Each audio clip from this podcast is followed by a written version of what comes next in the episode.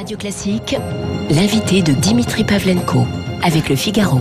Bonjour Agnès Pannier-Runacher. Bonjour Dimitri Pavlenko. Vous vous occupez beaucoup des vaccins en ce moment, évidemment on va en parler, mais d'abord peut-être les nouvelles mesures de freinage. Euh, question que beaucoup de gens se posent, on va pas toutes les repasser en détail, mais en substance c'est un élargissement de ce que vivent déjà les gens dans les 19 départements, notamment d'Île-de-France, des Hauts-de-France, mesures qui sont étendues à l'ensemble du, du, territoire. Question que beaucoup de gens se posent ce matin, est-ce qu'on pouvait pas anticiper davantage? Parce que là c'est vraiment le casse-tête pour de nombreuses familles, la réorganisation euh, par rapport aux vacances scolaires qui sont euh, décalées, la question est-ce que je peux poser des congés, est-ce que je suis en chômage partiel? Euh, Il y en a l'impression quand même d'une décision prise dans la précipitation, Agnès Pannier-Runacher. Je crois que l'enjeu, et ça a toujours été le cas depuis le début de la crise, c'est de s'adapter à l'évolution de la circulation du virus. Donc la conséquence immédiate, c'est que les décisions sont prises au plus près des données dont nous disposons et aujourd'hui on constate une accélération de la circulation du virus, une montée du variant et il faut prendre des décisions. Mais je comprends très bien l'attente des Français d'avoir de la clarté. Nous sommes en train d'y travailler.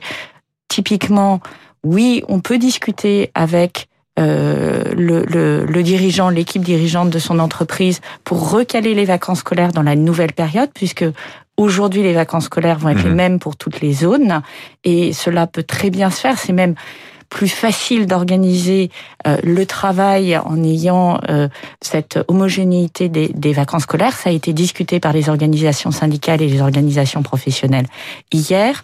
Oui, si on a des problèmes de garde d'enfants, on peut bénéficier du chômage partiel.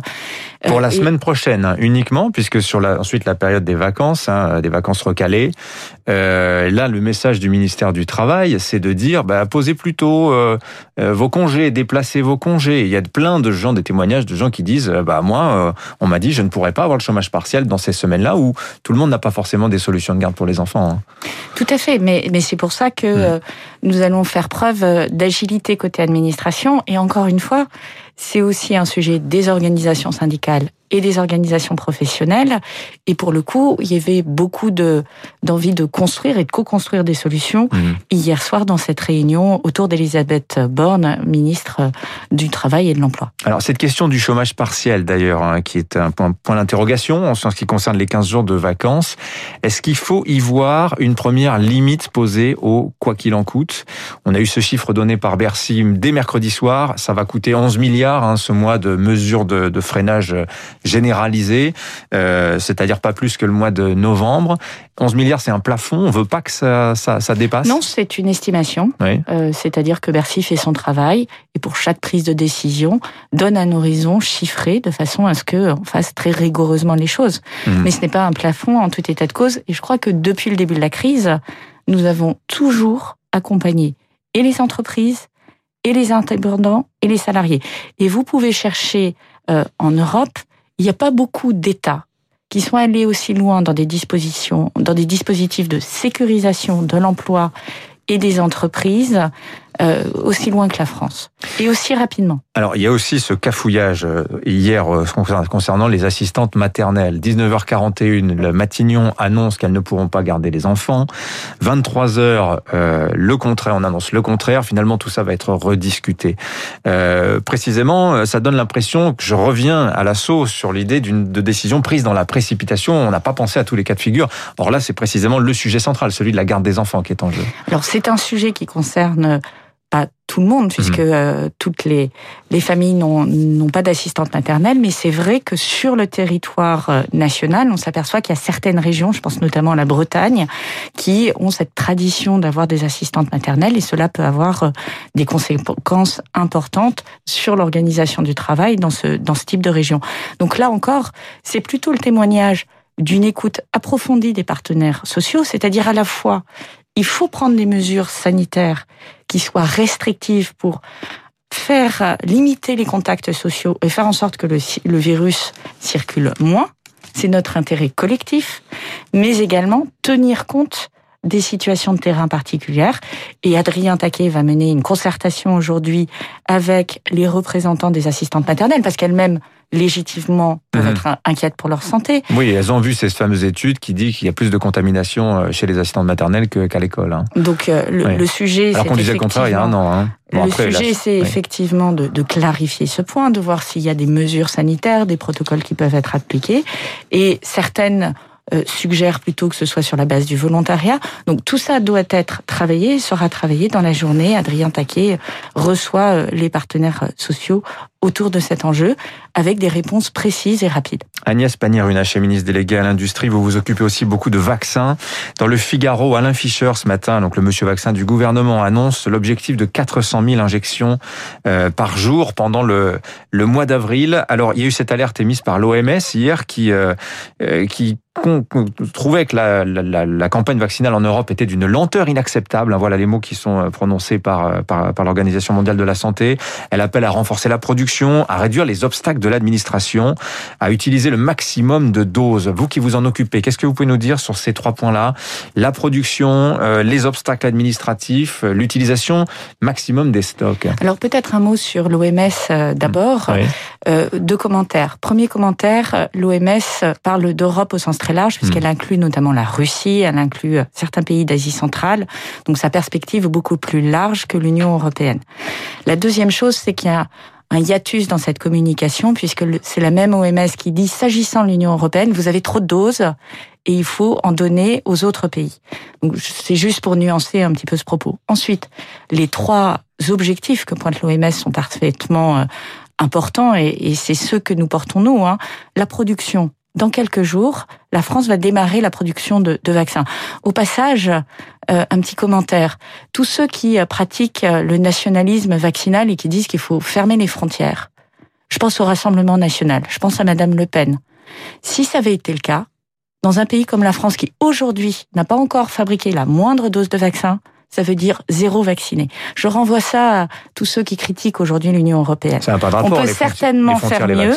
On peut certainement faire mieux, mais la production de vaccins est évidemment clé dans chaque pays. Et nos chaînes de production européennes sont en train de monter en puissance, on le voit. 100 millions de doses livrées au premier trimestre, fabriquées en Europe, 300 millions de doses livrées au second trimestre fabriqués en Europe. Ça, c'est le premier point. Donc, les chaînes de production. L'administration, c'est le travail qui est porté par Olivier Véran, d'élargir le nombre de euh, vaccinateurs, si je peux employer ce terme, euh, les vétérinaires, les infirmières, euh, les pharmaciens, donc avoir plus de personnes déployées sur le terrain dans un plus grand nombre de points qui puissent aller au plus près des Français pour les vacciner. Euh, et euh, le troisième enjeu, c'est effectivement la confiance dans la vaccination et le fait euh, de d'avoir cette dynamique tous les jours, mmh. portée d'ailleurs par Olivier Véran, et vous mentionnez l'objectif du professeur Fischer, 400 000 vaccinés par jour, c'est quasiment ce que nous avons fait vendredi, et tout l'enjeu, c'est effectivement d'arriver à cette cadence, qui est un gros travail logistique, hein, puisque en termes de livraison, le nombre de doses par semaine arrive. 3 millions de doses ont été livrées cette semaine. Là, nous sommes vendredi, elles ont été livrées. Encore faut-il que ces doses redescendent dans chaque point de vaccination et qu'il y ait des rendez-vous de vaccination en face. Donc c'est tout l'enjeu et toute la logistique que nous portons pour les prochaines semaines. Alors sur la question des, des vaccins, j'ai d'autres questions, mais je suis un peu surpris quand même du lien que vous établissez entre euh, nationalisme vaccinal, qui est une chose, et la question des frontières. Euh, est-ce que, au contraire, la France n'aurait pas gagné, euh, au moins au début de l'épidémie, à fermer ses frontières, euh, ce qui ne préjuge en rien de la politique vaccinale? Ce sont deux sujets totalement différents. Je fais hein, référence, pardon, je me suis mal exprimé. Je fais référence à, aux critiques qui sont portées contre l'Union européenne sur le fait qu'elle n'ait pas fermé ses frontières pour la circulation des doses de vaccins. Mmh. Si effectivement chaque pays avait commandé pour sa pomme, et s'il avait fallu dans chaque pays vacciner des doses de vaccins, la France n'en aurait pas été capable. Parce que bah pourquoi dites-vous ça? Parce que nous n'avons pas des pays plus petits que nous, là, Israël, ont commandé massivement, n'ont aucun problème dans l'acquisition des vaccins. Parce que nous n'avons pas fermé euh, l'exportation vers ces pays-là. Hmm. C'est pas eux qui fabriquent. Vous me dites en termes de production. Je dis, la production, si vous fermez les frontières de votre pays, oui. Euh, vous ne, la France aujourd'hui n'est pas en capacité de euh, produire ces vaccins. Elle va démarrer la semaine prochaine. Bien sûr, bien sûr, mais elle n'a pas un seul site d'ARN messager. Non, ça Et je le clair, dis oui. pour Oui. l'Europe. Et pourquoi nous avions besoin d'une Union européenne? C'est pour avoir des chaînes de production européennes. Vous avez une partie qui est fabriquée en Allemagne, en Belgique, en Italie, aux Pays-Bas, en France à partir de la semaine prochaine. Mhm. Et c'est ça qui fait la force aussi de ce projet européen. C'est ça qui les- fait la force aussi Oui.